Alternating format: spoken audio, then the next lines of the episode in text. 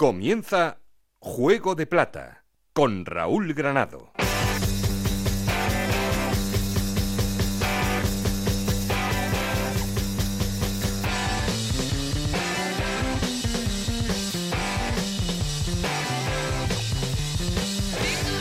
Hola, ¿qué tal? Muy buenas, bienvenidos a Juego de Plata, el podcast de Onda Cero en el que os contamos todo lo que pasa en Segunda División.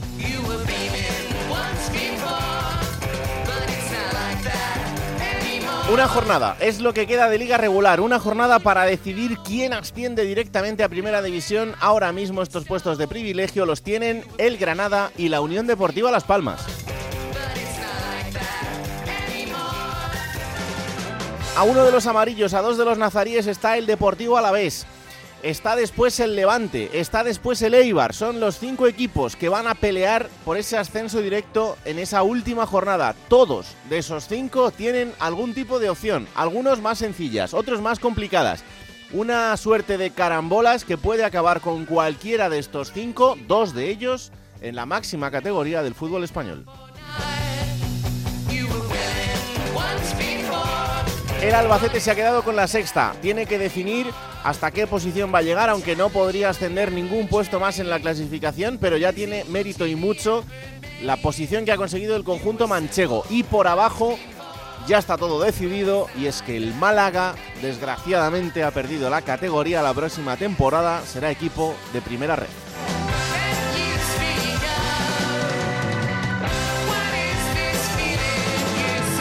Queda una jornada apasionante, esa última en horario unificado para que se resuelvan todas las posiciones en la zona alta y sepamos quién asciende de manera directa y cómo queda configurado ese playoff de ascenso, pero muchísimo que analizar todavía, aunque haya muchos equipos que ya evidentemente no tengan nada en juego, pero como siempre queremos seguir en contacto con vosotros, para eso tenemos un perfil de Twitter que es arroba juego de plata, un correo electrónico juego de plata gmail.com y conmigo está el auténtico cerebro de este programa, Alberto Fernández, con Esther Rodríguez en la producción, con Nacho García los mandos técnicos. No estoy solo porque... Esto es Juego de Plata, el podcast de Onda Cero en el que te contamos todo lo que pasa en Segunda División.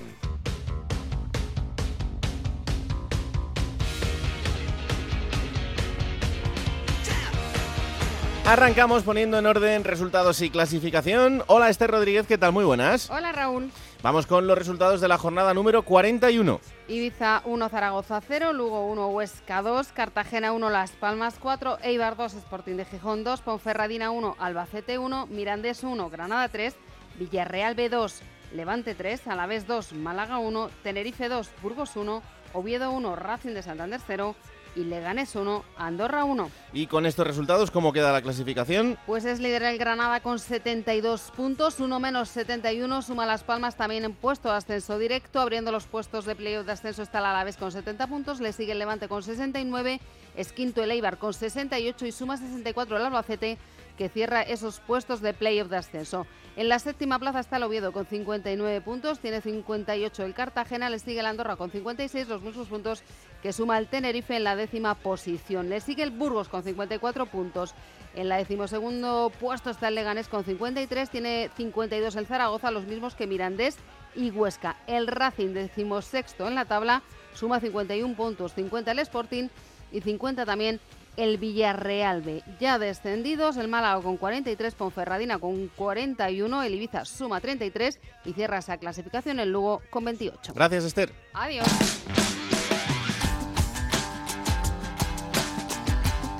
Juego de Plata. El programa que puedes escuchar a cualquier hora del día.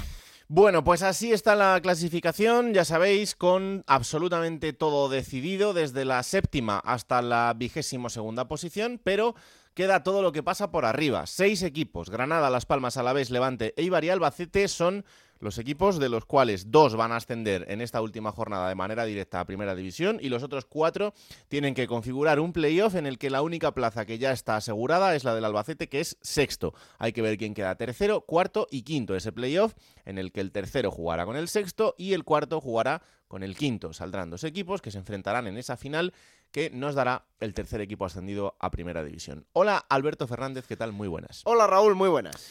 Tiempo tendremos también de analizar eh, los tres equipos descendidos, desde primera hasta segunda, algo que tampoco está decidido todavía. En primera división todavía queda alguna jornada más por delante, quedan tres, con lo cual eh, hay tiempo para que se defina el Elche, ya si es equipo de segunda. El año que viene volveremos a contar con el Elche en la categoría de plata, pero quedan dos plazas más por definir todavía. Eh, bueno, de lo que nos ocupa, que es la segunda, de momento. Em, de estos seis equipos que se lo van a jugar este fin de semana, el Albacete no tiene opción de subir, en los otros cinco sí. ¿Quién te parece que em, llega mejor, en mejor momento, o quién te da más garantía? Porque de repente, después de muchas jornadas de inestabilidad en la que nadie ganaba, resulta que en la penúltima ganan todos, menos el Eibar. Sí, eh, bueno, mm, hace tres, cuatro semanas cuando hicimos las predicciones, yo dije que iban a estar ahí para ascender Granada, Alavés y Eibar. Me confundí con el Eibar, y no contaba con Las Palmas, que la verdad que lleva cuatro jornadas muy buenas, a muy mm. buen nivel, con un gran Sandro, con un gran Loyodis y el equipo está rindiendo muy bien en el momento clave, ¿no?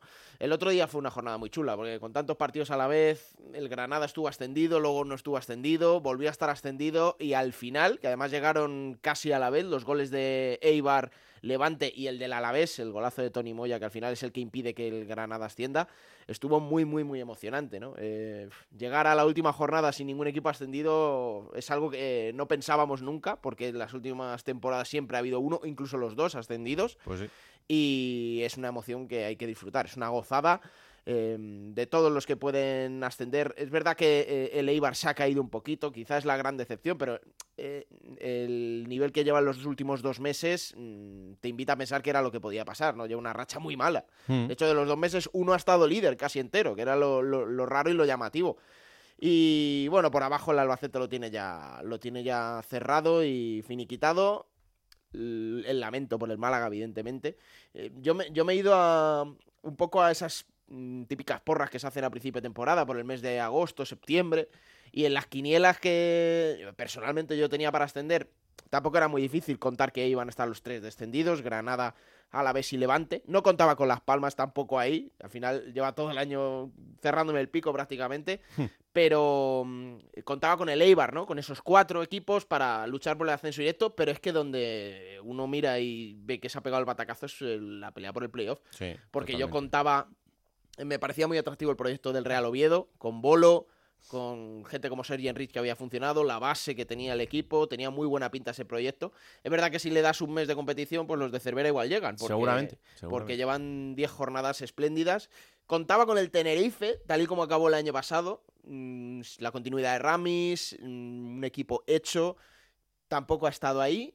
Y sobre todo, que al final es. Mm, hablábamos mucho del Deportivo hace años, el el gran tropiezo que fue clamoroso aquel, pero es que lo del Málaga ha sido terrible. Yo contaba mm. con el Málaga para el playoff y al final esto demuestra que el fútbol no, no se dicta por nada, porque venía de pasar muchos años con apuros, de tener que intentar no hacer alineaciones indebidas cada jornada a un verano en el que había fichado nombres, que tenía un proyecto atractivo, quizá la continuidad de Pablo Guedes fue lo que dejaba dudas, pero yo pensaba que el Málaga iba a estar por playoff y al final ha descendido, Raúl.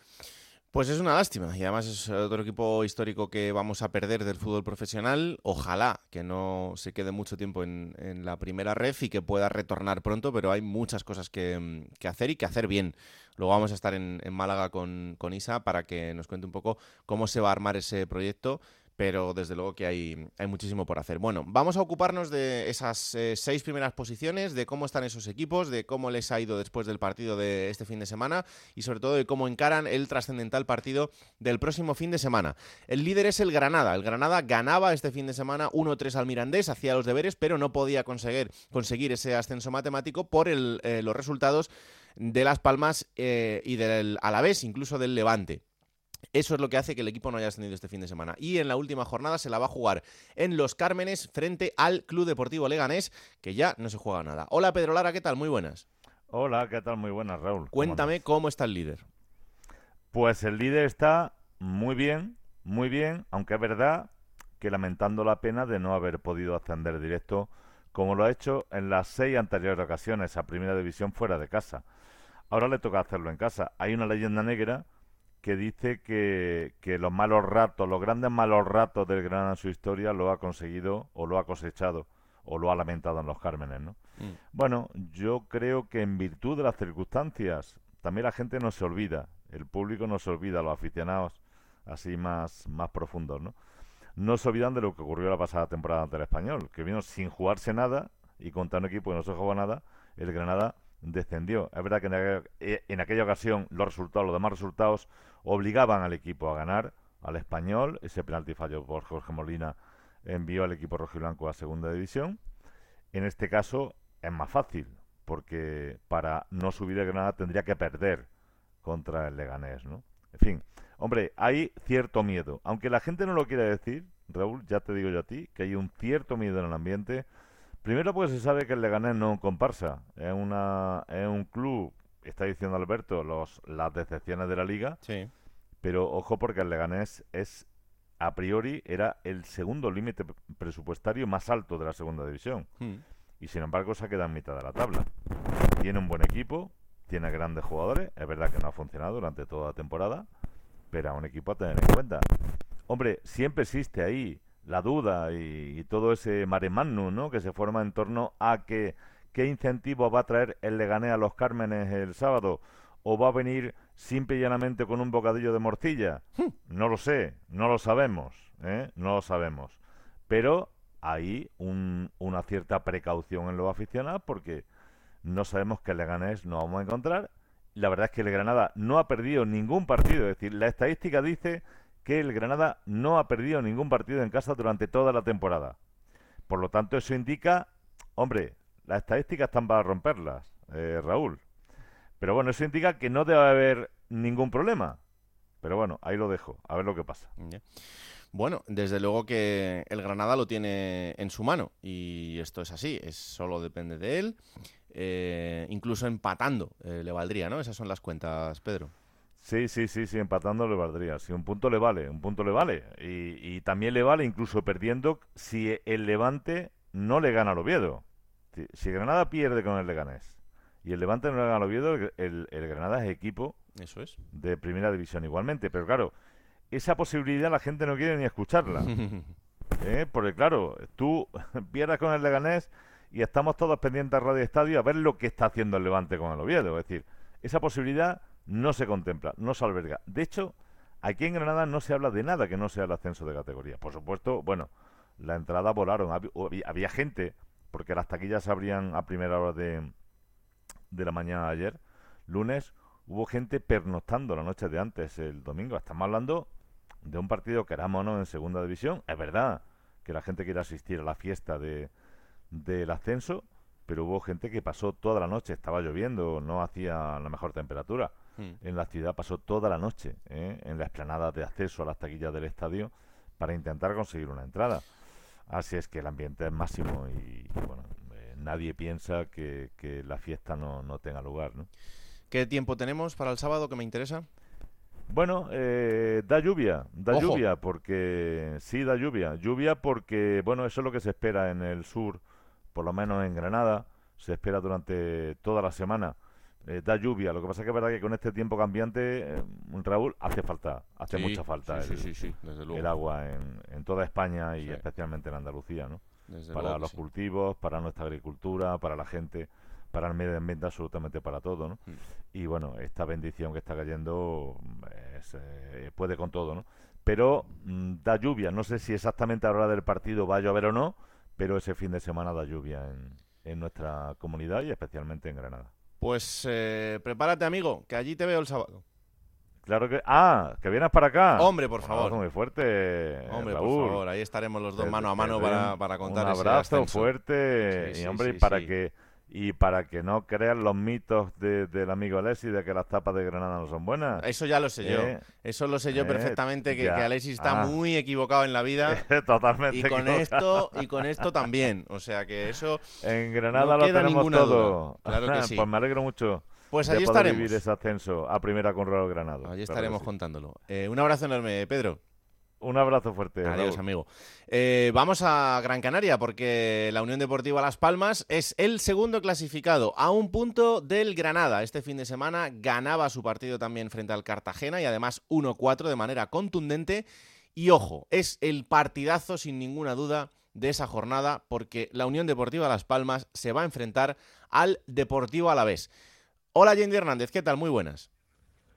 ¿Qué tal, Raúl, Alberto? A toda la audiencia de Juego de Plata. Muy a buenas. ver, cuéntame cómo está el equipo amarillo, cómo le sentó esa goleada tremenda y cómo encara esa última jornada.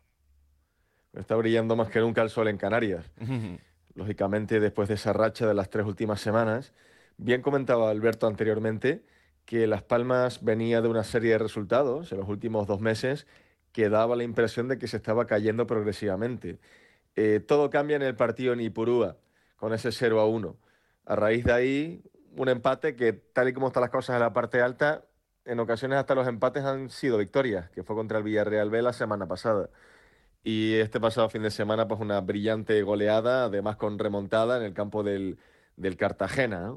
Y tres nombres propios muy claros en lo que es el once inicial o el equipo. Primero el portero, Álvaro Valles, volviendo a su versión del arranque de temporada, donde estuvo incluso jornadas sin encajar y demostrando una, una, sobriedad, una confianza y dando muchísima tranquilidad al equipo. A mí siempre me ha parecido un portero un poco excéntrico, pero debo reconocer que, que este año la verdad es que ha dado un paso al frente pues, en todas las facetas de, de su condición de portero. Luego, Kirian, eh, sucede algo con Kirian, da la impresión de que no se nota la inactividad, de que no se notaba que lleva un año sin jugar, que ha pasado un linfoma de Hodgkin por él, una quimioterapia por él, una radioterapia por él, una mm, fórmula de entrenamiento específica para que se redacte a la competición. Todo esto que estoy nombrando no da la sensación. Parece que Kirian lleva toda la temporada eh, jugando, ¿no? Y desde otro enfoque, pues es verdad que su regreso eh, tan ansiado para él en lo personal pues, le ha dado un toque de, de frescura, de, de, aire renovado, de un poco de ilusión también. Bueno, pues esa sonrisa de Kirian también ha contagiado al, al juego de la Unión Deportiva, devolviendo la alegría. Fíjate cómo incluso participaba Kirian con un pase precioso, picado, muy bonito, en el último gol, el 1-4 en Cartagena. Mm. Y después, bueno, nos centramos en Sandro Ramírez, ¿no? Lo comentaba Alberto, creo que es el jugador del último mes de competición. Eh, ha marcado en tres partidos de forma consecutiva. En Eibar incluso provoca la falta que él mismo anota para el 0 a 1, que ha sido clave en la parte alta de la competición en segunda. Eh, después contra el Villarreal B hace uno de los mejores goles de la liga, con qué violencia, con qué calidad, marcando el gol cruzado. Y qué decir de este pasado fin de semana con el doblete. Ahí es donde aparecen los delanteros de nivel, ¿no? En los partidos importantes, en los momentos calientes. Las Palmas estaba perdiendo, encajó muy pronto, en el minuto 11 con ese tanto de, de Miquel Rico. Y, bueno, pues primero Loyodis de fuera del área, el francés que también marcó en un partido importante para Las Palmas, una victoria en Albacete. Y después esa aparición de, de Sandro, una jugada colectiva, la verdad es que de primera división, ¿no? El pase interior de, de Pejiño, el de Barbate, que es muy bueno. Y bueno, después Sandro, una maniobra pues también de primera, ¿no? Hay unas declaraciones también de García Pimienta de Sandro, del entrenador, en las que reconoce que Pimienta lo conocía desde la cantera del Barça, que coincidió con él en cadetes y en juveniles, que esta temporada las lesiones musculares no habían podido eh, permitir que Sandro destapara su mejor versión como delantero centro, como goleador. Y bueno, pues ante la falta de gol de las últimas semanas para Las Palmas, la desaparición de Marc Cardona en su faceta más goleadora, el capítulo de Loren Morón, que no ha terminado de cuajar en el equipo, la sesión del Betis no ha funcionado, pues el delantero que ha aparecido de que Fomba ha sido Sandro y además con, bueno, con la protección, con el respaldo del entrenador que eso siempre ayuda, ¿no? Bueno, pues eh, vamos a ver lo que hace la Unión Deportiva de Las Palmas en ese partidazo. Por cierto, por cierto, en este partido eh, y en el del Levante hay algo en juego. Si el partido entre el Levante y la Unión Deportiva Las Palmas acaba 0-0 y el Levante le ganase al Oviedo 5-0, eh, es una carambola pero vamos a ponernos en sí. todas las situaciones posibles. Esos son los números. La Unión Deportiva Las Palmas y el Levante empatarían a absolutamente todo. El criterio para eh, desempatar en este caso, como ya cumplirían todos los anteriores, eh, tanto de diferencia de goles anotados y recibidos, como eh, diferencia de goles entre los anotados y recibidos en el cómputo general, no, primero es el particular y luego el general, todo esto estaría empatado. El tercero también, que sería el número de goles a favor, nos iríamos al punto 4 y el punto 4 dice el que hubiera obtenido mejor clasificación en los criterios del juego limpio. Podría decidirse el ascenso a primera división por este criterio. Así que atentos a lo que pueda pasar este fin de semana con esos dos resultados en caso de que se dieran y en caso de que fueran posibles, porque sería la primera vez en la historia que esto ocurriría. Así que vamos a ver qué pasa. Pero ahí está. Sí, eh, no se quiere hablar en Las Palmas de todas formas de empate. tampoco se le da un favoritismo excesivo al conjunto local. ¿eh? Hay voces y voces. Porque Las Palmas también, primero, la cura de humildad ha venido por el desarrollo de la competición en estos últimos dos meses. Y después, pues siempre está como telón de fondo, aunque sea con la boca pequeña, ya lo hemos hablado alguna vez en Juego de Plata, el capítulo del Córdoba. Hmm. entonces, bueno, son algunos indicios que le hacen pensar a Las Palmas que efectivamente es una, es una final, es un rival directo que se está jugando lo mismo que la Unión Deportiva Las Palmas, naturalmente como es el Alavés, y después lo que has comentado, Raúl, a la hora de sacar la calculadora, pues hay una, una serie de cuentas que siempre es posible que el, que el Levante obtenga una goleada en casa y por lo tanto, conforme vaya avanzando el partido, pues el sonido de Radio Estadio cada vez sea mayor en el Estadio de Gran Canaria. Por cierto, Gran Canaria que, eh, como no podía ser de otra manera, se va a llenar, tal y como comentaba Pedro Lara. También hubo colas en el Estadio de Gran Canaria el pasado lunes por la noche. Se abrían, se habilitaban unas 176 entradas aproximadamente que se agotaron en un abrir y, cerrar de ojos. Y bueno, eh, fiebre amarilla, ¿no? Nunca mejor dicho. 32.400 espectadores, pues, lleno hasta el, hasta el cigüeñal en el estadio de, Gran Canaria y, una semana que se está haciendo larga, pero que está teniendo de todo, ¿no? Incertidumbre, pues, pues pasión, posible regreso, también ese factor de la canariedad, ¿no? Las Palmas hay que reconocer que se ha metido arriba con muchísimos jugadores eh, locales, ¿no? Canarios, y eso también ha mm. generado un sentimiento de arraigo con lo que es la masa social y está siendo otro factor diferencial para que no solo la gente de Gran Canaria, sino de todas las islas, se esté identificando con, esta Unión Deportiva Las Palmas. ¿no? Bueno, pues eh, así va a estar esa caldera, ese ambiente en el Gran Canaria para, eh, vamos a ver si celebrar el ascenso a Primera División de su equipo. Otro punto importante del fin de semana. Gracias, Yendi, un abrazo. Un abrazo. Vamos a Vitoria. Eh, será el rival de la Unión Deportiva Las Palmas, pero este fin de semana ganaba 2-1 al Málaga eh, para certificar el descenso del conjunto andaluz y es el primero de los equipos que tendrá que jugársela lejos de su casa, lejos de Mendizorroza y en este caso más lejos que nunca. Hola Roberto Vascoy, ¿qué tal? Muy buenas. ¿Qué tal Raúl? Muy buenas. Bueno, pues a ver, ¿cómo está la ciudad? ¿Cómo está el equipo? ¿Y cuánto se cree que se pueda asaltar el Gran Canaria y ascender a Primera División? La ciudad, el equipo, el club, todo el mundo piensa que se va a ascender a primera división por la vía directa. Hay una confianza total en el equipo y esto ha cambiado en apenas 15 días, porque fíjate que el equipo llevaba de perder, además de forma muy clara en el Ciudad frente al Levante, de que Salva Sevilla fallase un penalti hace menos de 15 días en el minuto 87 contra el Granada que le hubiese dado la victoria cuando ahí ya se pensaba que había que mirar al playoff, de repente se rasca un punto en Albacete en el tiempo de descuento y el otro día ese golazo de Tony Moya en el 87 le da tres puntos fundamentales que le hacen a la vez depender de sí mismo en, la última jornada. Es verdad que no le sirve el empate, es verdad que solo le sirve ganar, las cuentas son clarísimas, pero eh, la confianza que hay dentro del club, la confianza que transmite Luis García Plaza, hay que recordar que es un entrenador con dos ascensos, además de un tercero en China, es eh, la clave para que eh, la gente esté totalmente convencida de que este equipo, que no juega al fútbol de una forma muy brillante, pero sí que es muy solvente, pueda sacar esos tres puntos que le den el ascenso directo. Es verdad que el desplazamiento es muy complicado, se han enviado 690 entradas, vamos a ver si pueden ir esas casi 700 personas Además, ha habido una polémica porque el club ha puesto un vuelo charter, 750 euros con entrada, la gente ha protestado, creo que ese vuelo no va a salir, hmm. pero eh, la realidad es que la gente está totalmente convencida de que el Alavés va a ascender de forma directa y porque además es verdad que el campo, lo, le estaba escuchando a Allende y va a estar lleno a reventar, creo que de 32.000, 33.000 espectadores, pero es verdad que es un campo donde este año se le ha pitado a Las Palmas incluso siendo líder. Y eso aquí se tiene muy en cuenta. Eso en Mendizorroza es impensable. Otra cosa es que se le pite al equipo después del partido, pero durante el partido eso no pasa. Y eso aquí es algo que piensa que le puede poner nervioso al equipo local. Así que por esos factores, la gente, insisto, Raúl, que está muy convencida de que se puede ascender en Canarias.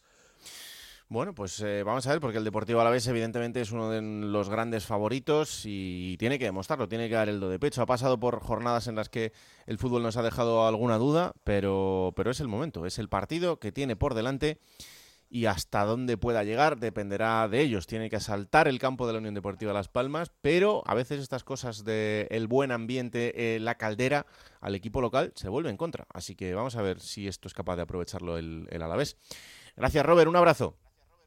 Un abrazo, Raúl. Venga, vamos a por el cuarto. El cuarto en discordia, el que a priori parece que lo pueda tener un poco más complicado, es el Levante. ¿Por qué? Pues porque es cuarto. Este fin de semana le ganaba en el partido loco del fin de semana al Villarreal B, que le ponía las cosas muy complicadas. 2-3. Terminaba ganando el conjunto Granota ese derby de la comunidad. Y el rival del Levante será el Oviedo en la última jornada. Este Oviedo que ya no puede llegar al playoff, pero que está intratable en estas últimas jornadas, antes lo decía Alberto, y, es así porque el conjunto Carballón está jugando muy, muy bien al fútbol en estas últimas jornadas. Hola Jordi González, ¿qué tal? Muy buenas. ¿Qué tal? ¿Cómo estáis? Bueno, a ver, ¿cómo está la ciudad? ¿Cómo está el equipo? ¿Y cómo encara esa última jornada después de un derby de este fin de semana que se le ponía complicado, que al final conseguía sacarlo adelante? Eh, y el equipo ahora mismo es cuarto, está a dos puntos de la Unión Deportiva Las Palmas, a tres del Granada. A ver, esperando el milagro de la Virgen de los Desamparados, porque, porque sí, porque es un milagro. Eh, los milagros, y a veces la, ruleta pasa y te toca, pero es muy complicado, muy complicado porque las cámaras del Levante Unión Deportiva son, uno, que el Granada pierda, harto complicado en su casa ante el Leganés con la posibilidad de ascender directamente y más siendo tan sumamente fuerte el equipo de Paco López en casa. Y dos, que Las Palmas y la vez empaten. Empaten en ese partido, pero es que además el Levante Unión Deportiva tenía que ganar con una diferencia de cinco goles, ya que tiene, por supuesto, pues el golaveras eh, perdido. El único equipo que tiene perdido el Levante Unión Deportiva con los de arriba es eh, Las Palmas, o mejor dicho, empatado, por lo que tanto al general las Palmas eh, lo tiene cinco goles por encima. Debería de ganar por más de cinco goles al Oviedo de este próximo fin de semana. Pues en eso estamos. Eh, claro, ahora mismo aquí en la ciudad se piensa más que en el penalti que supuso la posibilidad ante el Villarreal de Johnny Montiel, hmm. se piensa en lo que pasó ante el Ibiza, se piensa en lo que pasó ante el Tenerife, se piensa en lo que pasó ante el Mirandés, en el Ciudad de Valencia y con esas están. Además, eh, el ambiente en la ciudad eh, al respecto del Levante Unión Deportiva es que este equipo en los playoffs, pues vamos a ver cómo llega, porque viene sabido y, lo habéis hablado y lo hemos hablado durante todo este año, eh, llega mejor el de abajo que el que viene de arriba por aquello de, de, emocionalmente, gestionarlo de emocionalmente, aquello de, de, las dinámicas, aquello de, por ejemplo, el Albacete va a tener más tiempo eh, para preparar esos eh, playoffs, pero bueno, es lo que le toca al Levante Unión Deportiva y, y en esas está, debe de, rehacerse, pero aquí ya se empieza a hablar de, de, de, la debacle que pudiera suponer, porque sería yo creo que, no una debacle, pero sí un, un palo muy grande a la institución, ¿eh? al club, en todos y cada uno de los aspectos, que no pudiera estar en la primera división de cara a la próxima temporada. De hecho, ya ha habido dudas con, con Javi Calleja, ya hay dudas eh, más que fundadas con el director deportivo, Felipe Miñambres, y es que, claro, Felipe Miñambres arranca la temporada con Medinafti, hmm. que fue un auténtico fracaso. Eh, Felipe Miñambres hace apuestas como es la de Wesley Moraes, que ha salido muy mal. Eh, Felipe Miñambres hace un contrato de tres años a Charlie Musonda, que ha salido muy mal. Y la verdad es que el equipo no se reforzó en el mes de diciembre, en el mes de enero, y es donde le faltaba pues hacer un pequeño esfuerzo económico a pesar de que las cuentas no llegan a cuadrar, pero bueno, si vas a apostar todo lo deportivo por encima de lo económico, quizá eh, deberías de haber eh, resuelto la papeleta de mejor manera para intentar reforzarte sobre todo en la parte de atacante, que es lo que le ha costado horrores al Levante Unión Deportiva esta temporada para tener esos cuatro, cinco, seis puntos de más que ahora mismo te pudieran hablar de primera división. Pues sí, porque la verdad es que mm, el Levante tenía buena pinta en este tramo final y con estas dos jornadas, fundamentalmente Ibiza y Tenerife, en la que no ha ganado. Eh, y pues más, ¿eh? es que ha ganado dos de los, dos de los ocho últimos partidos. Sí, sí, es cierto. Lo que pasa que, bueno, después de la victoria del Alavés, pues se pensó que, que se iba a coger ese vuelo necesario para las últimas jornadas, con un calendario que además pues era bastante favorable a priori, claro, y, no se ha aprovechado. Pero bueno, eh, hay que confiar en que ahora se dé el do de pecho, si no se consigue ese ascenso directo, para que un equipo que yo creo que sigue teniendo eh, gente con calidad y gente con, con experiencia como para poder enfrentar un playoff con garantías, pues lo haga. Está claro que los cuatro equipos que queden en ese playoff eh, van a ser duelos absolutamente fratricidas, o sea, en el que eh, es evidente que el Albacete parte como el no tapado porque ha hecho una, un buen final, pero sí como el equipo que, bueno, está ahí ya y que tiene muchísimo mérito, eh, pero no tiene quizás esa gran presión que van a tener los otros tres que se queden por el camino, que van a ser equipazos y, y con esa presión de ascender sí o sí. Y luego, y luego en esa cuestión emocional también, ¿no? Porque fíjate, en los últimos años, ¿quién ha subido siempre? No, el sexto. Pues el que venía desde atrás. Claro. Sí, sí. Por esa gestión emocional, por esa, esas dinámicas, eh, esa euforia, esa, ese momento de, de, de estado de anímico de, de, esos equipos y aquí ahora mismo, pues hombre, claro, como esto es tan rápido, eh, el Levante Unión Deportiva, salvo que suene la ruleta el próximo fin de semana, se va a quedar a las puertas de, del ascenso directo, que era el principal objetivo. Mm. Y a partir de ahí tiene que gestionarse en todos y cada uno de esos aspectos para encarar lo antes posible ese playoff, que también hay que tener en cuenta en qué posición quedaría si no sube a, a, la, a la primera división del fútbol nacional de forma directa este próximo fin de semana y ver cuál va a ser el rival. Porque mira, porque lo bien cierto es que ante los rivales de arriba, y es una de las piezas que, que, que yo creo que han mantenido incluso a Javi Calleja en las últimas jornadas, es verdad que contra los equipos de arriba, los que los seis, los cinco primeros, me debería decir, el Levante Unión Deportiva eh, ha dado el do de pecho y ha, ha, sido capaz de ganarle a todos. Eh, salvo la Unión Deportiva Las Palmas, donde se empataron los, los dos partidos, y luego al Albacete pues se, se, ganó allí y luego se empató aquí, pero sí que es verdad que, por ejemplo, el partido eh, del Albacete en el Ciudad de Valencia le planteó muchísimos problemas y gracias a Dios que el Albacete se quedó con uno menos en la primera parte, porque si no que el partido lo hubiera sacado a duras penas el conjunto de Javi Calleja. Pues eh, vamos a estar muy pendientes de lo que haga el conjunto levantinista este fin de semana y a ver hasta dónde puede llegar en ese duelo frente al Real Oviedo y esperando lo que suceda en el resto de marcadores para ver si consigue el ascenso directo o no. Gracias Jordi, un abrazo. Un abrazo a todos, adiós. Chao, chao. Y el que lo tiene ya en chino, aunque puede darse la carambola, es el Eibar. El Eibar las cosas del fútbol. Ha sido líder durante muchísimas jornadas de esta categoría. Ha estado comandando esa clasificación, pero en el momento justo ha entrado en barrena, ha entrado en una situación de resultados muy irregulares en los que no ha conseguido la victoria y eso le hace que ahora mismo sea quinto en la clasificación con 68 puntos, a 3 de la Unión Deportiva Las Palmas, a 4 del Granada, con lo cual ya solo podría optar a esa segunda posición. Hola Íñigo Taberna, ¿qué tal? Muy buenas. Hola, ¿qué tal, Raúl? Las cuentas no pasan por, por eso, ¿eh? aquí en Eibar. Las cuentas pasan por preparar el playoff. Ahora Bien. mismo se da por descartado el ascenso directo, Raúl, y se piensa en, en llegar al playoff de la mejor manera posible con un Eibar que está tocadísimo. Tocadísimo en cuanto a su moral, porque son nueve jornadas seguidas sin ganar. Lo tenía hecho hace dos meses y prácticamente ha dejado de escapar el ascenso por segunda temporada consecutiva porque también recordar lo que pasó el año pasado en la última jornada ante el Alcorcón, que ya estaba descendido, esa derrota 1-0, que supuso que el Eibar tuviese que jugar el playoff y luego cayó eliminado ante el Girona.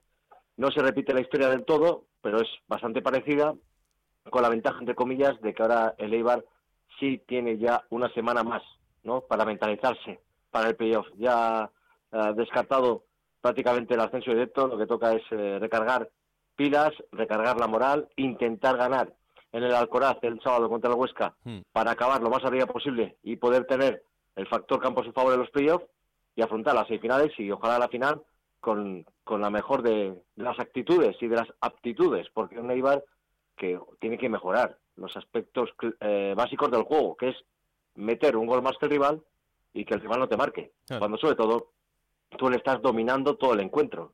O sea, en los últimos partidos eh, Las Palmas, Racing de Santander y Sporting de Gijón, el guion ha sido idéntico, calcado. Domina el Eibar, genera mucho más que el rival, no acierta de cara a portería y con muy poco el rival te hace gol. Y luego a ver quién es el guapo, el guapo que le mete tres goles al Sporting el otro día para remontar un 0-2 en contra. Al final empata a dos y con la sensación de que o mejora ese, esos aspectos básicos del fútbol, eh, Raúl, que son ser, ser determinantes en las dos áreas, o es que el Eibar no va a subir a primera. No, no, desde luego. eh, bueno, pues a ver si pueden limpiar la cabeza, ¿no? De aquí a que arranque ese playoff y, pensar en positivo, porque desde luego si no, mm, la cosa no pinta nada bien. No, no, la idea de Garitano repite una y otra vez que está convencido de que su equipo va a subir, va a subir a primera. No sé si es un mensaje, sobre todo para el vestuario, él tiene plena confianza, pero es que los resultados y la dinámica del equipo no te permiten ser optimista. Claro, es que son seis puntos, Raúl, de 27 posibles en las últimas nueve jornadas, con todo el equipo escrito, para que veas un poquito cómo está la, categoría. Pero bueno, luego en un playoff, si ya vas mentalizado desde dos semanas antes de que tienes que disputarlo, pues todo es posible porque el Eibar es que no juega mal, claro. Igual, si tienes un par de días buenos de cara a portería, eres capaz de ganar a cualquiera. Eso es a lo que se agarra el Eibar y sobre todo el aficionado armero, eh, contarte como anécdota que el Huesca ha enviado 300 entradas para el partido del sábado y que no es que nadie. Madre mía. Pues eh, yo te digo una cosa, mm, pase lo que pase, mm, yo creo que es el mejor momento como para, para estar eh, con el equipo, ¿no? Porque, sí, porque es que, mm, o sea, quiero decir que sí, que qué le vas a pedir a la gente, ¿no? Cuando se han visto ahí y cuando ahora tienen que pensar en otro playoff y en ver qué pasa. Pero, joder, que de, de Ibar a Huesca no es una distancia enorme. O sea, es un desplazamiento que en cualquier circunstancia se haría. el Eibar es un equipo que no se ha visto en una de estas, ¿eh? Es decir, que es el segundo playoff por el ascenso primera que va a jugar en su vida. Que el Eibar es un equipo de segunda B de toda, de, a lo largo de toda su historia de segunda B hmm. y con la suerte de haber militado muchas campañas en segunda, pero es un equipo muy modesto comparado con, el pasado, el pasado reciente y los años en primera, pues a la gente le pesan. Eh, hay mucha gente joven que será lo único que haya conocido. eso lo ha visto en primera, eso, y piensen que, esta es la realidad del equipo, pero, pero esto hay que, hay que pelearlo. Y, para demostrar eh, cuando quieres a un equipo es en una de estas, no cuando vas a ascender directamente sacándole 20 puntos al, al segundo. Pero bueno, oye, eh, cada uno es, es muy libre y, y los aficionados sabrán lo que tienen que hacer, solo faltaba que nosotros le diéramos lecciones, pero ojalá que no que no abandonen el equipo en este momento de, no, la no, temporada. estarán en el playoff, no van a estar en la Coraz, pero estarán en el playoff. Claro que sí. Seguro, Bueno, pues pendientes de ese Huesca Ibar, de esas opciones que va a apurar el conjunto armero y de cómo se arme para lo que venga a partir de, de ahora. La semana que viene lo contamos. Gracias, Íñigo. Un abrazo. Chao, chao. Y en la sexta posición, eh, fuera del horario unificado, porque los partidos de Granada, Las Palmas, Alavés, Levante y Eibar se van a jugar el sábado a las 9 de la noche, pero fuera de ese horario unificado, el sábado a las seis y media de la tarde, el Albacete jugará con el Mirandés. El Albacete no tiene ningún tipo de opción de ascenso y tampoco de eh, subir en puesto, porque tiene 64 puntos, está a 4 del Eibar, con lo cual ya tiene asegurada sí o sí esa sexta plaza que le enfrentará en el playoff al tercer clasificado. Compañero José Manuel Martínez, ¿qué tal? Muy buenas. Hola, ¿qué tal? Muy buenas, Raúl. Eh, ¿Cómo está el equipo después del subidón ya de certificar esa sexta plaza y, em, y también encarando el partido definitivo? Pues aquí tanto el equipo como el entorno, la afición, la gente de Albacete está pletórica y raya felicidad porque tengamos en cuenta que hablamos de un recién ascendido que además es el segundo límite salarial más bajo, cuenta con la plantilla, eh, una de la, la, segunda peor plantilla en cuanto a esfuerzo económico de los dirigentes del Albacete Balompié y aún así ha conseguido meterse en el playoff con eh, pues eh, eh, honores, por así decirlo, después de empatar en Ponferrada y esa derrota del Cartagena ante Las Palmas, pero como decimos, mm. un equipo muy humilde que venía de, una temporada muy dura en Primera Ref, que no se eh, esperaba el ascenso, que jugaba frente al Deportivo y ese riazorazo, ese 1-2 frente al conjunto coruñés, parece que ha espoleado a todos, a la afición, al club, a la directiva se ha conjuntado un equipo humilde, pero la verdad es que muy trabajador, con un entrenador que yo creo que ha sido la clave del éxito que es Rubén Alves, y luego una serie de futbolistas muy comprometidos tanto con el club como con la afición, porque un ejemplo es ver a los jugadores después del partido, que otras veces no ocurre, saludando a los aficionados que se desplazaron a, Ponferrada en torno a un centenar y dándoles la mano, simplemente dándoles la mano, siendo cariñosos con ellos y esa cercanía aquí además se agradece y por eso digamos que se vive una fiebre por el Albacete más allá de lo que se pudo vivir, por ejemplo, en la época del ascenso de Ferrando en los primeros años de 2000 y a mí me recuerda mucho, lo he dicho muchas veces, a lo que se vivía en la ciudad en eh, el año 90, cuando se ascendió a Primera División por primera vez en la historia, y es que tú vas por la calle y ves a la gente con la camiseta del Albacete y sobre todo a los más pequeños. No llevan la camiseta del Barcelona o del Real Madrid, que ocurre en muchas ciudades pequeñas. No, llevan la camiseta de su equipo, del Albacete. Y esto lo ha logrado un conjunto que además de ser sexto y como digo con el segundo límite salarial más bajo de toda la categoría, es el máximo goleador de toda la categoría con 56 tantos, 11 goles han marcado Dicinio y 10 Duba, que son los máximos artilleros de este conjunto albaceteño y a los que están cuidando entre algodones porque están lesionados y ahora lo que se trata aquí es de que lleguen todos eh, al 100%, tanto Higinio como Duba, que arrastran lesiones, como Juanma García, que se recupera de un esguince lateral interno de su rodilla derecha y que se espera pues tener sobre todo a estos eh, hombres ofensivos listos para ese playoff de acceso. Lo bueno que tiene el Albacete Balompié es que el próximo fin de semana juega ante el Mirandés, como tú bien decías Raúl, no se juega nada y van a ser los menos habituales los que disfruten de minutos. Bueno, pues vamos a ver eh, este partido también en el Belmonte, eh, en el partido para celebrar que ya se ha conseguido ese objetivo de la sexta plaza y encarar ese playoff con las garantías de eh, ser ese equipo que estamos viendo en las últimas, en ese último tramo de la temporada y que está jugando y muy bien al fútbol. Así que enhorabuena a la ciudad de Albacete y recordamos, sábado a las seis y media, fuera del horario unificado, jugará el Albacete frente al Mirandés. José Manuel, muchas gracias, un abrazo. Igualmente, un abrazo, Raúl. Bueno, de lo de abajo, pues de lo de abajo, este fin de semana eh, teníamos esa pelea entre el Sporting de Gijón y el Málaga, que terminaba con el descenso del Málaga, pero el Sporting en su partido hacía los deberes de aquella manera, pero conseguía un empate a dos eh, meritorio, porque jugaba frente a Leibar en Ipurúa y el conjunto asturiano va a estar una temporada más en segunda división. Hola Juan Gancedo, ¿qué tal? Muy buenas. ¿Qué tal compañeros? Muy buenas. Bueno, pues eh, se ha certificado esa permanencia en un partido complicado porque era eh, un rival importante como es el Eibar, como decíamos, y, al final ese empate a dos hace que se certifique ya por fin esa permanencia al final con, con intriga.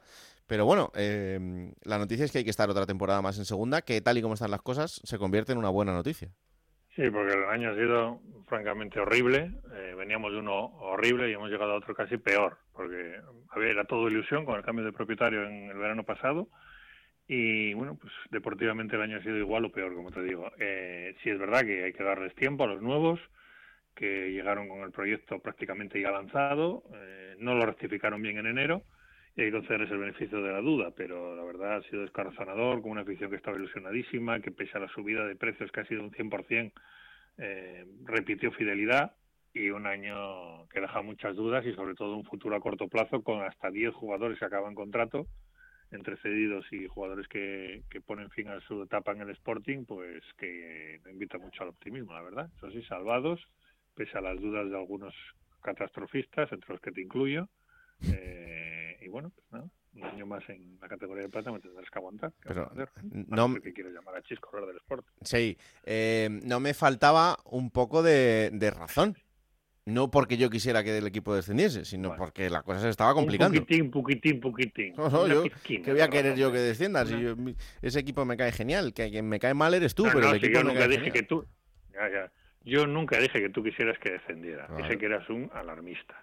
Fíjate que yo soy bastante eh, negativo por naturaleza, siempre me pongo en lo peor, más que nada porque luego a partir de ese momento ya todo es alegría y felicidad. O sea, yo puedo dar el equipo por descendido y luego se salva y estoy encantado. Mm. Pero aún así, hace 15 días era demasiado, ¿eh? Era demasiado tu vaticinio de que estaba el equipo en problemas. No sé. Hombre, en problemas, en problemas estaba. Vamos, si no llega el Málaga a perder el partido, eh, otro gallo nos había cantado. Al final, al final Sporting salvo y el Barça ganó la Liga, que fue lo que yo te dije, que eran las mismas posibilidades de una cosa que de otra. Ya, ya, ya. Y pasó y bueno, pues nada, todos felices, sí. En fin, que... Mm, una pena lo del Málaga, que además era una afición, es una afición hermanada con la del Sporting, de siempre. Sí, ¿eh? sí, sí, es verdad. De hecho, el Sporting bajó en primera división con Clemente en el banquillo en Málaga. Mm. Y lo trataron muy bien al equipo y a los aficionados les animaron. De aquella, fíjate cómo han cambiado el cuento. Y bueno, y luego un dato que hemos estado mirando, que no sé si habéis caído en él. A ver los cuatro equipos que el año pasado se libraron del descenso, acordaros que fue un descenso baratísimo porque estaba la Real Sociedad Belga Morevieta, era parecido a este, que no sí. nunca, no ganaban a nadie y se salvaron todos por deméritos. De los cuatro que se salvaron, eh, por los pelos, tres han bajado, se librado solo el Sporting. El Málaga quedó decimoctavo, el Sporting decimo séptimo y por encima del Sporting luego Ibiza. Sí, es, verdad. es decir, que, que se lo hagan mirar ¿eh? que normalmente después de un mal año mm, luego lo pagas al siguiente, como lo han pagado Málaga, Ibiza y Lugo, el único que se ha librado ha sido el, el Sporting. Y ya van dos. A la tercera dicen que va la vencida, esperemos que no. Yo ya los doy por descendidos para el año que viene. Y así ya todos alegría pase lo que pase. El, Lugo lleva varios años coqueteando con esta situación y al final se ha producido, em, bueno, esto no es más que el ejemplo de eso, de que o reaccionas o si piensas que por cumplir, entre comillas, el objetivo de permanecer ya lo tienes todo hecho, pues eh, al final te pegas el trastazo en algún momento. Y en esas es en las que el Sporting mm, de una vez tiene que empezar a aprender. Eh, ojalá que, que el proyecto que se arme este verano ya no digo que sea como para ascender, porque eso ahora mismo, sinceramente, me parecería engañar a la gente. Eh, pero por lo menos para no estar en esta situación. Porque, oye, ahí tienes el ejemplo del Oviedo, habiendo estado en una situación parecida en la clasificación con el Sporting durante mucho tiempo. Y fíjate el final de temporada que han hecho. Eh, sí, porque todos los años eh, es evidente que los tres favoritos a subir son los tres que bajan por el tema económico. Luego los que se han quedado en segunda, después de haber bajado hace poco, como puede ser el caso de Leibar, que si no sube irá perdiendo músculo económico, evidentemente, a medida que van pasando los años. Y luego siempre se mete alguien de Strangis, como este año se ha metido Albacete, hmm. como el año pasado estuvo ahí pelándolo la, la Ponfe. Fíjate cómo lo ha pasado la Ponfe este año, ¿no? Sí, de quizás el Albacete el año que viene, esperemos que no, bueno, no ha dicho nada, pero quiero decir que, puede, no pues es significativo que un equipo que no está llamado a estar entre los mejores está, pero luego se cae, fíjate el Burgos cómo se ha caído también. Quiero decir que sí, es verdad, Sporting desde luego no es ni favorito ni está en el pelotón de los 8 o 10 primeros para, para pelear por subir. Lo que hay que tener cuidado es de que no te pegues el batacazo. Mm. Y hay muchas dudas sobre Orlegui, más que nada porque cuando han tenido que acudir al mercado ellos ya instalados en el poder y con argumentos y con dinero incluso, pues casi en el verano pasado, en el invierno pasado, pues han traído a Geraldino, que ha sido una broma, han traído a De Amores, un portero uruguayo que ni siquiera ha jugado un minuto todavía, y han traído a Marsá, que era un auténtico desconocido, que empezó bastante bien los primeros partidos, bueno, típico jugador de la cantera del Barça con, con recursos, pero que luego ha cometido unas imprudencias terribles hasta el punto de que le ha quitado la titularidad a Bruno, que lo está jugando todo y al que no le va a ofrecer la renovación. Es que es curioso, porque el otro día en Ipurúa fueron titulares Cuellar, Bruno y Aitor García. Fíjate el golazo que marca Aitor García, es el pichichi del equipo. Bueno, pues los tres acaban contrato y ninguno de los tres tiene una oferta de renovación encima de la mesa ni la va a tener. Es curioso, cuando menos, que, te encomiendes para rematar la permanencia a futbolistas con los que el año que viene no vas a estar. Bueno, son las cosas de Ramírez, al que le deseamos toda la suerte del mundo, pero que también siembra todas las dudas del mundo después de esta, de esta temporada. Y yo creo que inicia el año o lo va a iniciar tocado, como, como lo inició tocado en su día José Alberto, antes Jukic, antes Baraja, todos lo, acabaron pagando el año siguiente cuando siguieron el cargo. Pero bueno, ojalá no. Pues desde luego, hay que desearle suerte, suerte y, que, y que se arme ese proyecto de garantías. Eh, muy pendientes estaremos porque el Sporting volverá a ser un equipo importante de la categoría la próxima temporada. Si no leáis ninguna en la última jornada... Si a Pedro, ¿sí? Si queréis a Pedro, sí, lo queremos, pagar, ¿eh? No hagáis como cuando quisisteis a Yuca. Es que era muy caro. con chapas de Coca-Cola por él. Era muy caro. no, no, es que no. Claro, queréis aprovecharos de, la gente humilde y trabajadora y no puede ser. Esto, es así, esto es así. Que si no armáis ninguna este fin de semana, eh, igual ya te dejo descansar. Pero bueno, yo creo que igual cuando hagamos el último programa de la temporada te, llamo, porque siempre hay que darle un, toque de optimismo a, este programa, ¿sabes? Me has dejado claro ya que no me soportas al principio. Entonces, eso, eso, no es ninguna novedad. Tenían que hablar así de claro los entrenadores. Tenían que hablar así de claro los entrenadores con los futbolistas. Claro. ¿Te imaginas? Una rueda de prensa. No, es que este futbolista no juega porque es que no lo soporta. Eh, mira, teníamos a uno y, al final acabasteis echando, está en Irán ahora. Claro, me, tenéis a Paco Gémez y me lo cansáis, pues ¿qué hacemos? Pues se va a Irán el hombre, allí, a, hablar, claro, allí, pues fíjate allí lo que le entenderán. En fin, que, que, te llamo, que te llamo, que disfrutes de la permanencia. cuando quieras. Un abrazo. Venga, anda. Esa era la cara. Y la cruz, eh, pues el Málaga. El Málaga que al final, en ese intento del sueño por la salvación, pues ha tenido que nadar para morir en la orilla. Y nunca mejor dicho, porque se ha quedado muy cerquita de mantener alguna opción para la última jornada. Ya no las va a tener. El Málaga perdía su partido en esta jornada frente al Deportivo Alavés. Era también un partido complicadísimo y ya se queda a siete puntos del Villarreal B con tres en juego. Esto significa que el Málaga ha descendido. Compañera Isabel Sánchez, ¿qué tal? Muy buenas. Hola Raúl, ¿qué tal? Muy buenas. Bueno, pues hasta aquí ha durado el sueño de este Málaga por intentar la salvación. Tristemente, ya ha descendido. La verdad es que sí, la verdad es que era complicado que se produjera esa carambola que se tenía que dar para mantenerse el Málaga en segunda división. También Raúl ha sido una temporada absolutamente desastrosa para el equipo de la Costa del Sol que lleva en puestos de descenso desde la jornada 4. Únicamente durante dos jornadas estuvo fuera de esos cuatro últimos puestos. Fue durante la jornada 3 y 4. Así que imagínate el año que se lleva aquí en la Costa del Sol. Se ha aguantado, sobre todo teniendo en cuenta que pese a la situación que ha atravesado el equipo, pese a los tres cambios de entrenador, pese a todo lo que ha dado de sí esta temporada, pues prácticamente hasta el final, porque ha llegado con opciones a hasta la penúltima jornada. Ahora imagínate la situación. 25 años después abandona el fútbol profesional, abandona o primera o segunda división para un equipo, el de la Costa del Sol, que ya desapareció en su momento y que ahora la situación económica es buena, pero la situación deportiva nos hace pensar y nos hace llevarnos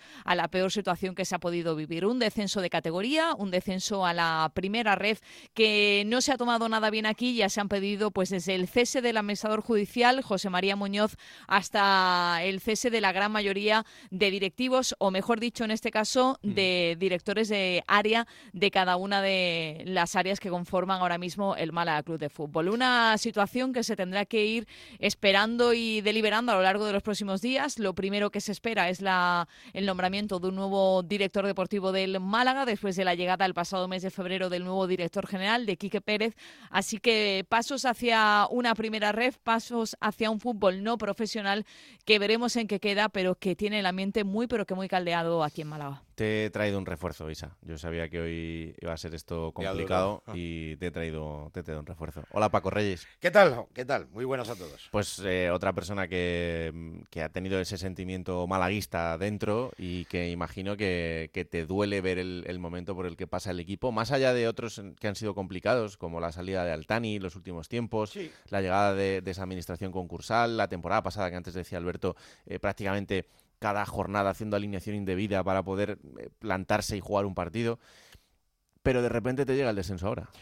Bueno, llega en un momento muy delicado, llegaba en un momento muy delicado, pero podía haber llegado en una situación todavía mucho más, más complicada. ¿no? Yo creo que lo, mejor que tiene el Málaga, sobre todo desde hace muchísimos años, es el trabajo de la cantera. Han salido gente muy joven.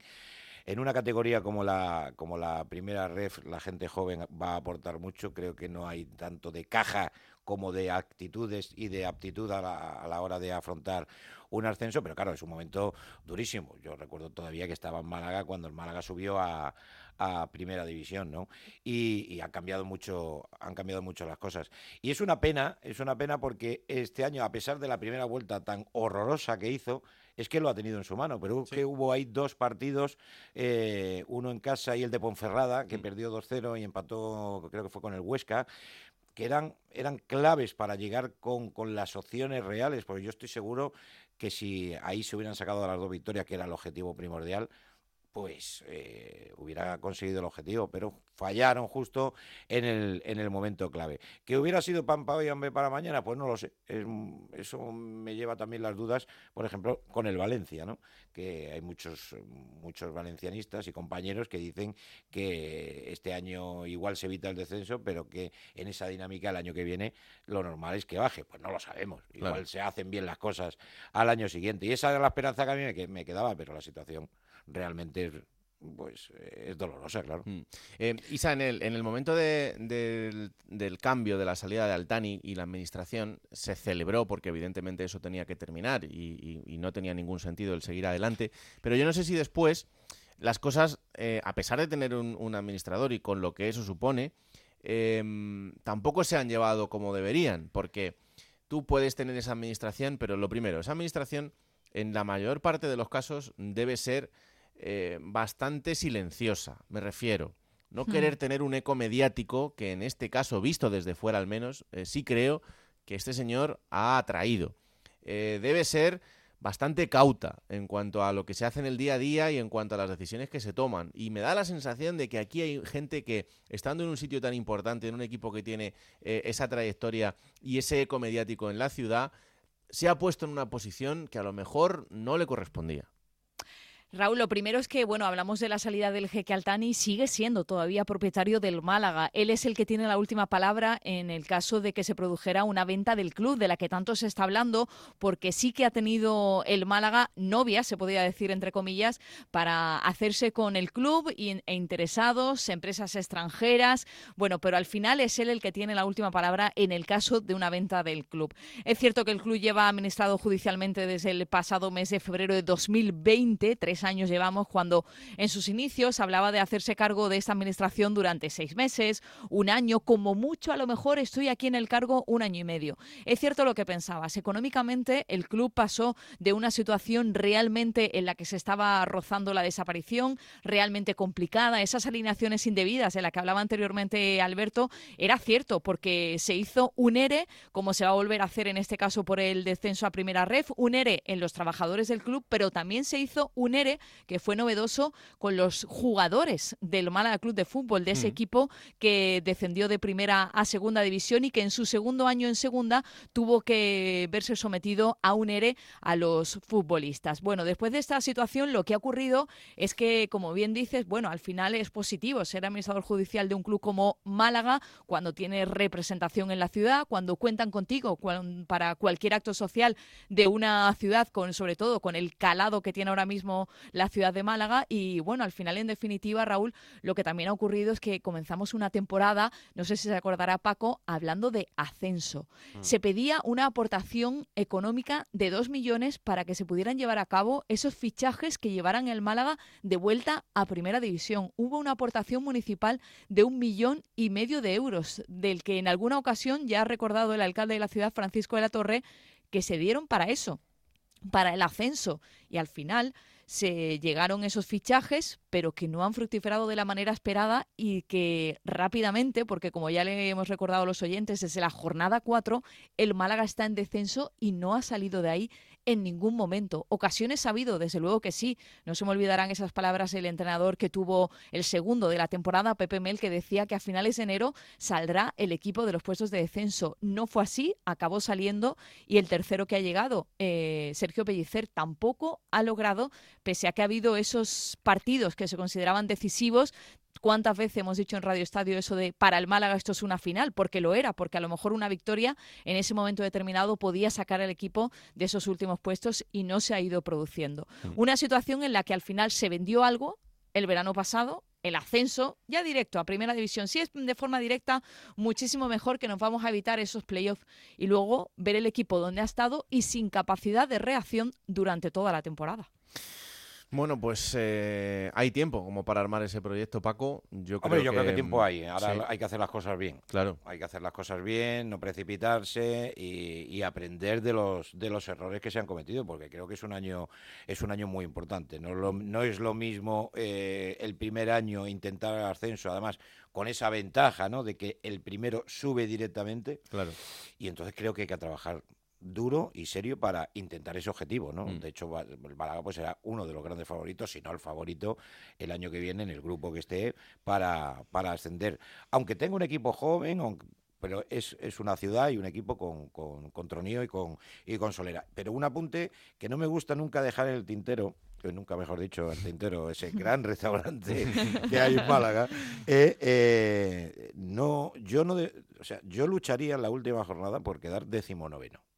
Lo digo porque aunque hay hace mucho tiempo que no se producen descensos por impago, eh, se pueden llegar a producir. Entonces, siempre es mejor ser el primero en la escala de quedarte a ser el segundo. Sí, sí, desde luego. Entonces, yo por ahí, eh, el Málaga no debería de, tirar la toalla en la última jornada. Es mejor quedar cuarto, por si acaso suena la flauta, algún equipo tiene problemas económicos y algún equipo pierde la categoría. Mm. Bueno, pues vamos a ver y además también, evidentemente, en esta primera temporada en Primera Ref, esperemos que la única, el Málaga tendrá una ayuda por ese descenso, igual que lo va a tener la Ponferradina, el Ibiza y el Lugo. No es comparable a la ayuda que se tiene en el descenso de primera a segunda división, pero también hay una pequeña ayuda que, oye, eh, cuando hablamos de plantillas así, siempre te suma un poquito más y también la situación económica que atraviesan estos equipos, pues es importante respecto al resto de, rivales para confeccionar una plantilla que, dé garantías para ascender y que el paso por la primera ref sea el, menor posible. Eh, lideresa, te llamaremos, ¿eh? Espero. Sí, sí, sí, sí. Tenéis que estar en ascenso. Así desde el principio. Y entonces yo pues, pues te iré. aquí, ¿eh? aquí Isa siempre será nuestra lideresa, ¿eh? Hombre, por, supuesto, por supuesto. Has visto, pues, Paco, lo que hacen por una invitación en el tintero, ¿no? Te das cuenta, ¿no? te, da, te da Queen. Volverás pronto, Isa. Esperemos que sí sea y esperemos que la próxima temporada pueda seguir formando parte de este podcast Juego de Plata. Lo he hecho con tanta ilusión y con tantas ganas, aunque lo de lideresa, la verdad que me lo podríais haber quitado mucho más pronto de lo que lo habéis hecho, porque no me lo he ganado ni muchísimo menos. Fue flor de un día, nunca mejor dicho, pero seguiremos. La verdad es que este equipo tiene que empezar ya a preparar en ese próximo proyecto. Ha mencionado Paco Reyes la cantera y creo que tiene que ser la base de este Málaga de primera ref, una cantera que es potente aquí en la ciudad, que no se puede dejar ir y que tiene que hacer que el talento de aquí sirva para que el equipo lo antes posible vuelva al fútbol profesional. Un abrazo fuerte. Otro para ti. Chao, chao. Paquito, un gusto, ¿eh? No, joder, como siempre. El gusto es mío, de verdad. El gusto es nuestro, qué discazo aquel. sí, sí, la verdad, la verdad es que sí. ¿Cómo se ha colado Paquito aquí? Vosotros, eh? vosotros sí que sois un discazo. un abrazo, anda. Cuidaros mucho. Chao, chao. Déjame, eh, porque yo he venido aquí también a hablar de mi libro. Hombre, que no, si te parece el libro va a ser mío. Em, para hablar del Leganés porque... Sí, eh, ha dicho Pedro Lara que tiene nervios, ¿eh? Bueno, el Leganés seguramente allí va a ir a dar la cara, pero evidentemente el Granada es mejor equipo. Cuidado, ¿eh? Pero de cara a la próxima temporada, el otro día hubo varias despedidas. Eh, una José Arnaiz, que ya sabemos que se va a Osasuna. Juan Muñoz también se despidió, lo lógico es que salga del Leganés. Mm. Y la más dolorosa, y que es verdad que no está 100% clara, pero lo más probable es que si se también deje el Club Pepinero en verano. ¿A dónde? Bueno, creo que igual no se puede ir muy lejos. Ah, vaya. Mm. Parece que igual no se va a ir muy lejos. Eh, pero el otro día sí que sonó a despedida y fue el que más dolió a la gente. Eh, es verdad que no es 100% seguro, pero lo lógico es que si se no siga la próxima temporada. Después del muy buen curso que ha hecho en el Leganés, siendo prácticamente el mejor o de los dos mejores. Y en cuanto al entrenador, están eligiendo. Carlos Martínez es una opción, lo ha hecho muy bien, ha gustado. Es verdad que hay dudas también, porque no es un entrenador preparado con experiencia para la categoría, pero estas cosas nunca se sabe. Claro. Nombres que gustan en Leganés, ya desde el pasado verano, Julián Calero es uno que ha quedado libre, aunque es probable que Calero mm, tenga las miras más altas. Otro nombre que gusta es el de Joseba Echevarría, lo mismo, porque él va a intentar coger un equipo más alto. Y ahí va a andar, ¿no? Se ha hablado también de Ramis, incluso de Bolo, pero yo creo que son entrenadores que van a aspirar a algo más, así que si alguno de esos puede pillar el Leganés sería uno de los nombres que gusta. Oye, veo mucho a que últimamente por el estadio. Bueno, él allí es recibido como alguien de la casa. Sí, mm, es muy querido y en el club tiene las puertas abiertas prácticamente, como Mantovani. O sea, hay jugadores que vuelven allí a ver partidos cada dos por tres. Mm. No es raro verle por allí, pero yo creo que que ya no está para, para mm. esos lares y esos trotes. Vaya por Dios. Bueno, vamos a ver cómo, cómo ha venido hoy aquí el amigo. Plata o plomo. Soy el fuego que arde tu piel. Soy el agua que mata tu sed. El castillo, la torre, yo soy la espada. ¿Por dónde quieres empezar? Bueno, pues por la por el plomo. Venga. vamos por el plomo porque lo he tenido fácil, es lo que menos me ha gustado porque es lo que más me ha dolido. Y se la critica un poco a Alberto Escasi, jugador del Málaga el otro día, por estas declaraciones, pero a mí me parece que las hace a corazón abierto. Sí, estamos destrozados, estamos destrozados. Ha sido una temporada lamentable, tenemos que, que asumir, ser autocríticos. Nada, empezamos antes del principio, todo fue mal. Creo que hemos estado 41 jornadas en descenso una mierda, es lo que te he dicho, los jugadores no, no hemos estado a la altura de lo que, de lo que es el club. Pedir perdón, agachar la cabeza, ser autocrítico cada uno de nosotros y, y asumir responsabilidades. Bueno, habla claro, habla duro. No ha sentado, repito, muy bien, aparte de la afición del Málaga, pero bueno, me da mucha pena que el Málaga marche y un jugador como Escasi, que además ha estado muchos años en la categoría, pues ver este final no, no gusta, Raúl. ¿Y el plomo?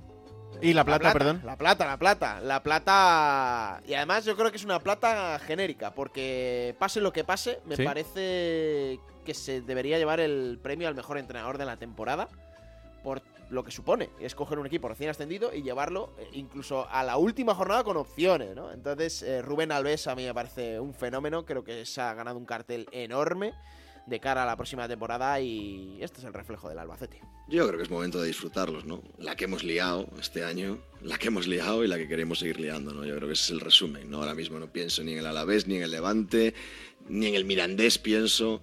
Creo que pienso en, en disfrutar con los futbolistas, en, en darles cariño, en que se sientan, pues bueno, eh, respaldados por, por todo lo bueno que han hecho durante esta temporada, con todo, lo- con todo el trabajo que hay en la sombra Pues sí. un meritazo. Meritazo enorme. Y le quieren muchos equipos, incluso en primera división. Es lógico. Vamos a ver cómo acaba con el Albacete, porque puede efectivamente volver a primera división con el conjunto manchego, algo que sería fabuloso, la verdad.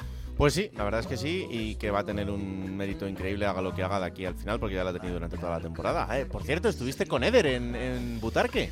Sí, vamos a hacer ahí una ramificación del plomo, porque una vez más digo. Bueno, no, no, es que, es que una Mira, vez más. no, se lo habías dado antes, no se lo vas a dar ahora. Estaba sancionado y es verdad que luego en sala de prensa estuvo correcto, pero una vez más tuvo una salida de pata de banco porque dijo que mereció ganar el Andorra. Si un equipo merecía ganar era el Andorra. pues. Cuando el Leganés tuvo dos goles anulados, un balón al palo, en la segunda parte estuvo 20 minutos dominando. Pues oye, qué menos que decir que era justo el empate, no que el Andorra merecía ganar. Eh, Pero es que, bueno, Eder Sarabia en todos los partidos que nos gana, casi todos, el 90% dice lo mismo, así que ya nos sorprende. Ni en la penúltima jornada, tú.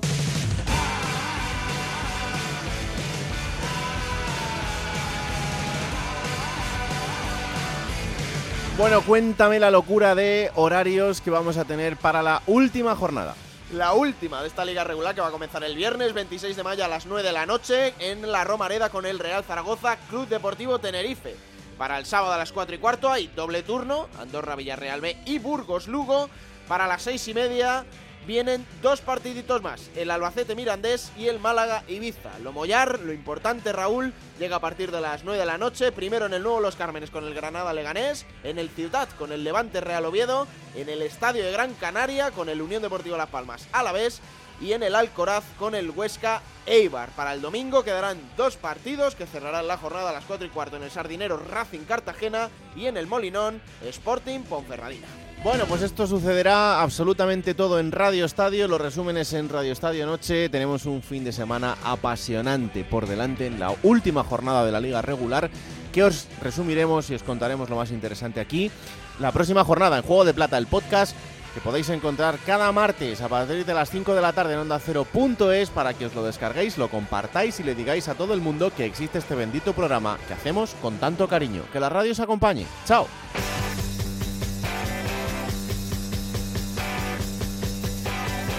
Raúl Granado, Alberto Fernández, Ana Rodríguez. Juego de Plata.